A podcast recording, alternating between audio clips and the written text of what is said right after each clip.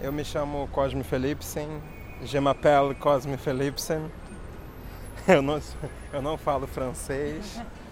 Eu tenho 31 anos de idade e eu nasci na primeira favela do Brasil, que é o Morro da Providência. Fica localizado no centro do Rio de Janeiro, no bairro da Gamboa, zona portuária também. E agora a gente vai subir o alto do Morro da Providência.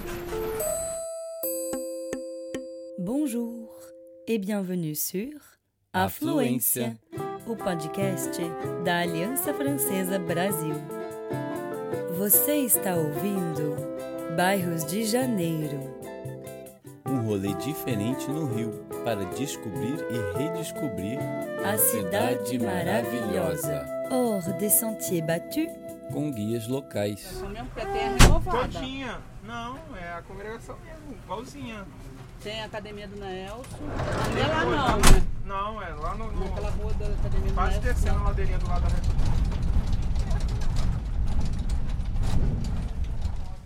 É, Estamos no meio do Morro da Providência, na antiga Praça Américo Brum, que agora é a estação do teleférico da Providência. Esse teleférico tem três estações, sendo que ele não está funcionando hoje em dia. Ele só abriu na Copa em 2014 e funcionou até as Olimpíadas de 2016 e foi fechado e nunca mais abriu. Aqui a gente consegue ter uma vista da Baía de Guanabara, da Ponte Rio-Niterói, aqui no Mirante do Badajura. E dá para ver todo o bairro da Gamboa, todo não, uma grande parte do bairro da Gamboa. E aqui a gente dá para ver também a cidade do samba, aonde tem espaço para as escolas de samba produzirem suas fantasias e carro alegórico. Essa aqui é a Dona Jura. 2012 a gente teve o Festival Gastronômico do Porto, Sabores do Porto, primeiro festival de gastronomia da região. E ela ganhou com o melhor prato, cerveja mais gelada, melhor recepção. O que a gente come de bom aqui, de gostoso? Olha, aqui é a comida bem brasileira, né? Que é feijoada, mocotó, é comida muito pro lado do Nordeste, né? Aí, baião de dois, é, o nhoque com camarão, que é o prato vencedor, né? Então tem muita variedade aqui, tá? Você se sente orgulhosa da sua cozinha? Sim, sinto-me muito orgulhosa, né? Até porque eu trabalho aqui dentro da comunidade e graças a Deus eu me sinto valorizada, né? Muita gente me procura tanto daqui como de fora. Vem pessoas aqui de toda parte do mundo e me elogia muito, né? A comida simples, comida caseira, mas que eh, todo mundo gosta. Hoje, por exemplo, hoje eu tenho carne seca com abóbora, que é um prato que o pessoal adora. O pessoal adora, né? Hum, que maravilha!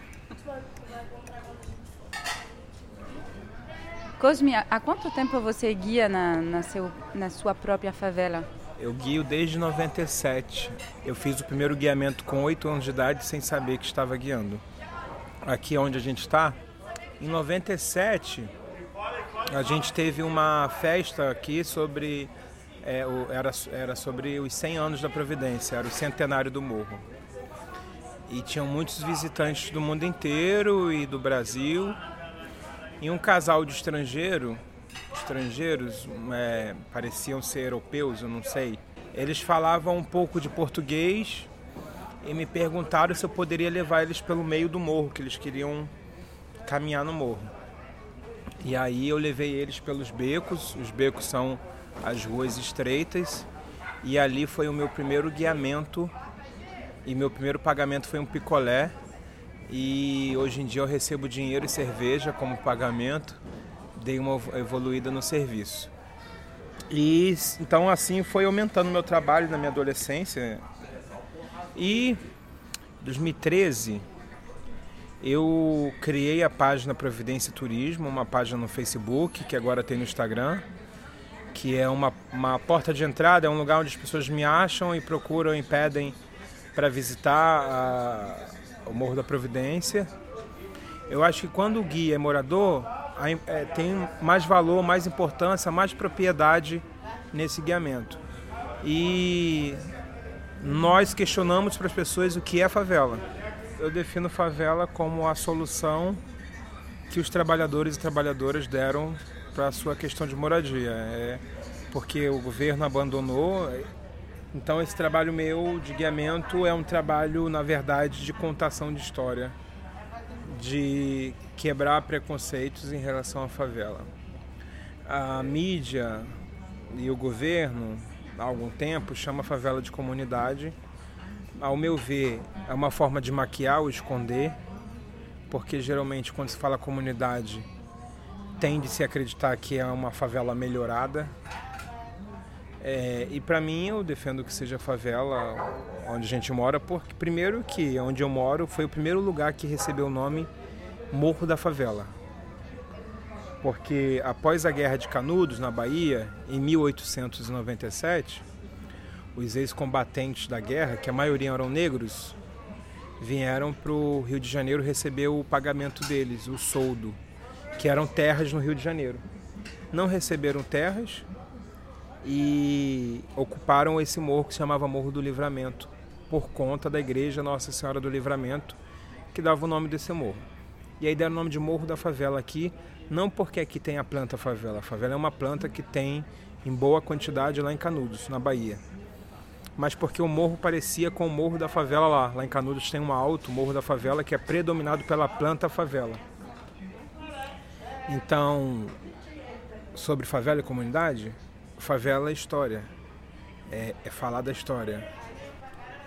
E botar roupa na corda. Eu vou lá te ajudar, sabe? Vai ter bola? A gente está passando aqui de frente uma casinha de santo que é São Jorge. São Jorge que tem uma capa vermelha. É, cada favela tem seu padroeiro, ou seu, né, seu santo é, do território. Aqui é São Jorge e São Cosme e São Damião. Então você vai estar tá andando por aqui e de repente em uma rua ou num beco você vai ver uma casa de São Jorge ou de São Cosme e Damião. E São Cosme e Damião são dois santos gêmeos, são santos protetores das crianças. E agora a gente está no pé de uma escada muito colorida. É, essa escadaria. Peraí, peraí. A gente teve que abrir caminho agora porque um trabalhador vai subir com um saco de areia que parece ser 50 quilos. Tem que ter boas pernas para morar na É, favela. uma A batata é bem trabalhada, né? Nessa academia de graça, Free Gym, academia livre. E essa escadaria é uma escadaria. Essa primeira parte é histórica, foi os primeiros habitantes que eram ex-escravizados que construíram. Você está vendo aqui na parede um rosto? É, no nosso lado esquerdo da escada, a gente tem a imagem de um rosto de um morador que foi feita em 2012, na época das remoções da prefeitura aqui. Um português artista chamado Vils, V-H-I-L-S, ele veio fazer um trabalho aqui chamado Descascando a Superfície. Ele descascava a parede, esculpia a imagem de um, um rosto de um morador que foi removido ou que estava sofrendo remoção. Então aqui, eh, perto dessa, na frente dessa parede era a casa do Misael. Ele tinha a casa dele que foi removida e foi morar em outro lugar e ficou só o rosto do Ismael. Nessa escadaria tinha outros rostos assim também, que era um protesto, né, contra as emoções. Boa tarde.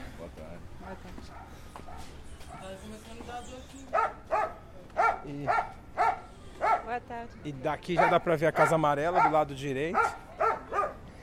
E a Casa Amarela é onde funciona atividades diversas de cursos para a população aqui do Alto. Ela foi fundada em 2009 por um francês chamado JR, JR, e o Maurício Ora, que é morador do Morro da Providência, que é fotógrafo também, que teve essa ideia de abrir a Casa Amarela para atender e oferecer cursos, oficinas para os moradores. Então tem oficinas diversas, já teve fotografia, tem aula de francês, inglês, violino, dança, música. Tem grupo de mulheres, empoderamento feminino. Enfim, tem uma série de atividades. Hoje, é, nesses últimos 10 anos virou ah, um atrativo, é, trouxe mais visibilidade, fama para Providência. Aqui é muito colorido, tem todos os muros tem grafites ou desenhos que dá para ver que são de pessoas diferentes, mas que são traz uma coisa muito colorida. Então, esses grafites, até o chão também está pintado de colorido. Foi feito antes da pandemia com as crianças daqui de cima e a Casa Amarela. Então, todo esse colorido tem a mãozinha das crianças aqui do alto do morro, aonde a gente está entrando num beco, entrando mais um pouco dentro do território, que ainda continua colorido, as paredes e o chão.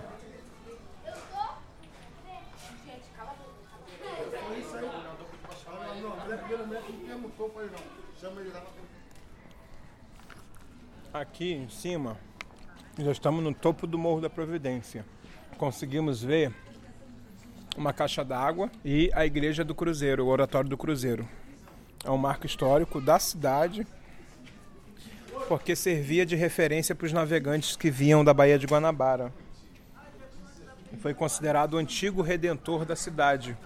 E é uma construção é, branca, né? Deve ter uns 7, 8 metros de altura.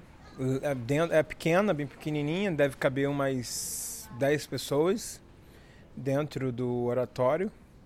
E o oratório foi aberto, foi aberto em 1900 e construído pelos primeiros habitantes que chegaram de Canudos aqui.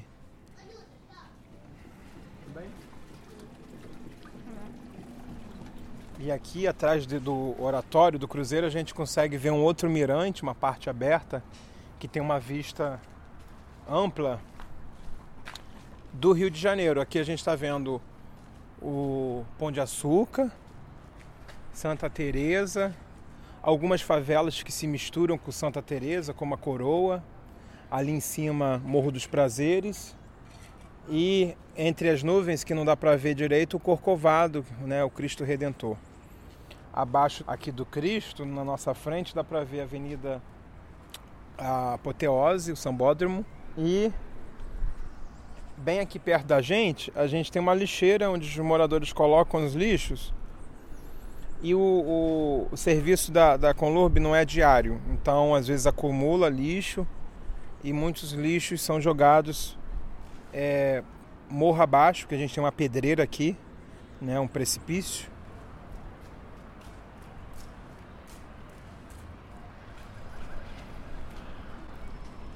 Quantos habitantes moram aqui? Segundo a prefeitura, é cerca de 5 mil habitantes. Mas nós acreditamos que seja 9 mil. Então, para mim a arquitetura ela é, é improvisada, porque assim, não só a favela, como muitos lugares e cidades não são planejados ou não são planejados da forma que, que deveriam ser e por consequência de não ter verba ou presença é, do governo né, para organizar, os moradores criam suas formas de, de se organizar. E então, pela necessidade de morar e cada espaço aberto é uma possibilidade de construir uma casa, as casas vão ficando muito amultuadas, né, uma em cima da outra. Então essa proximidade física acaba gerando também uma proximidade de relacionamentos, de vivência coletiva.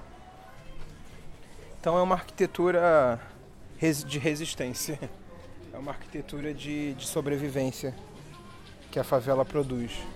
Olá, gente, tudo bem? Olá. Boa tarde, boa tarde. E aí, eu vou ajudar mesmo ali a carregar o cara. A gente está numa do lado de uma casa que a gente chama de barraco, que é uma casa de madeira, que são de materiais reaproveitados, né? Então, zinco, madeira, madeirite, materiais é, que se, que se tinham para construir a casa na época. Então, e aqui eu canto uma música que se chama Barracão de Zinco. Vai, barracão,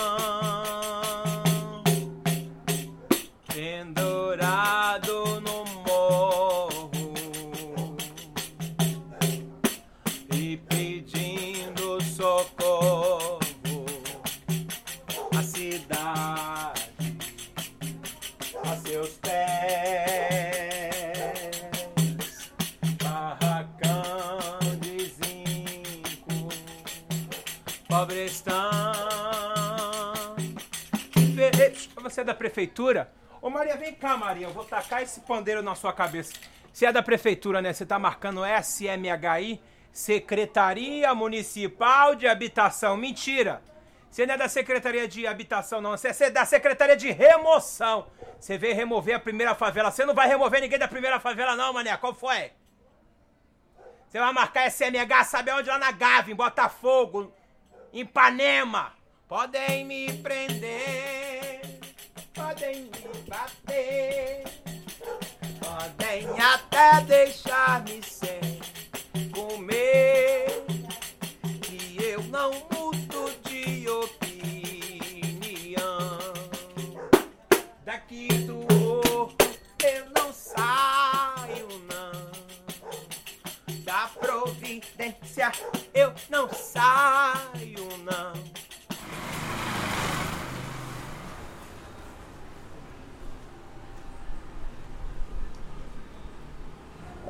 casa aqui, a gente está de frente uma fachada, porque atrás não tem mais construção. Então tem a fachada de uma casa, que é a casa onde Machado de Assis viveu a infância dele.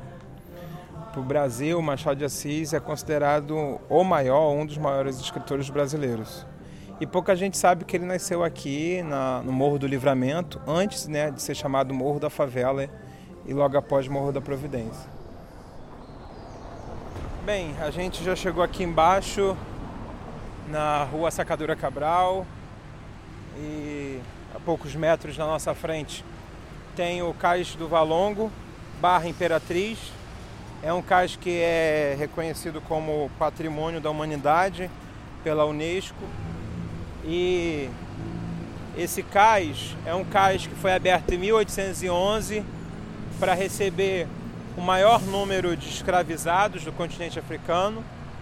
Segundo alguns historiadores, somente nesse cais passaram por volta de um milhão é, e após é, alguns anos, é, depois de 1811, em 1843, o cais foi reformulado para receber Maria Cecília de Bourbon, que viria casar aqui no, no Rio de Janeiro, no Brasil. Então esse cais ele tem duas camadas. A gente tem a camada mais antiga de todas, que é de 1811, que é uma pedra chamada pé de mulher, que é uma pedra mais bruta, maior, menos trabalhada. E a segunda camada, que já é de 1843, da reformulação, que é a pedra portuguesa, que é uma pedra mais polida, mais retangular.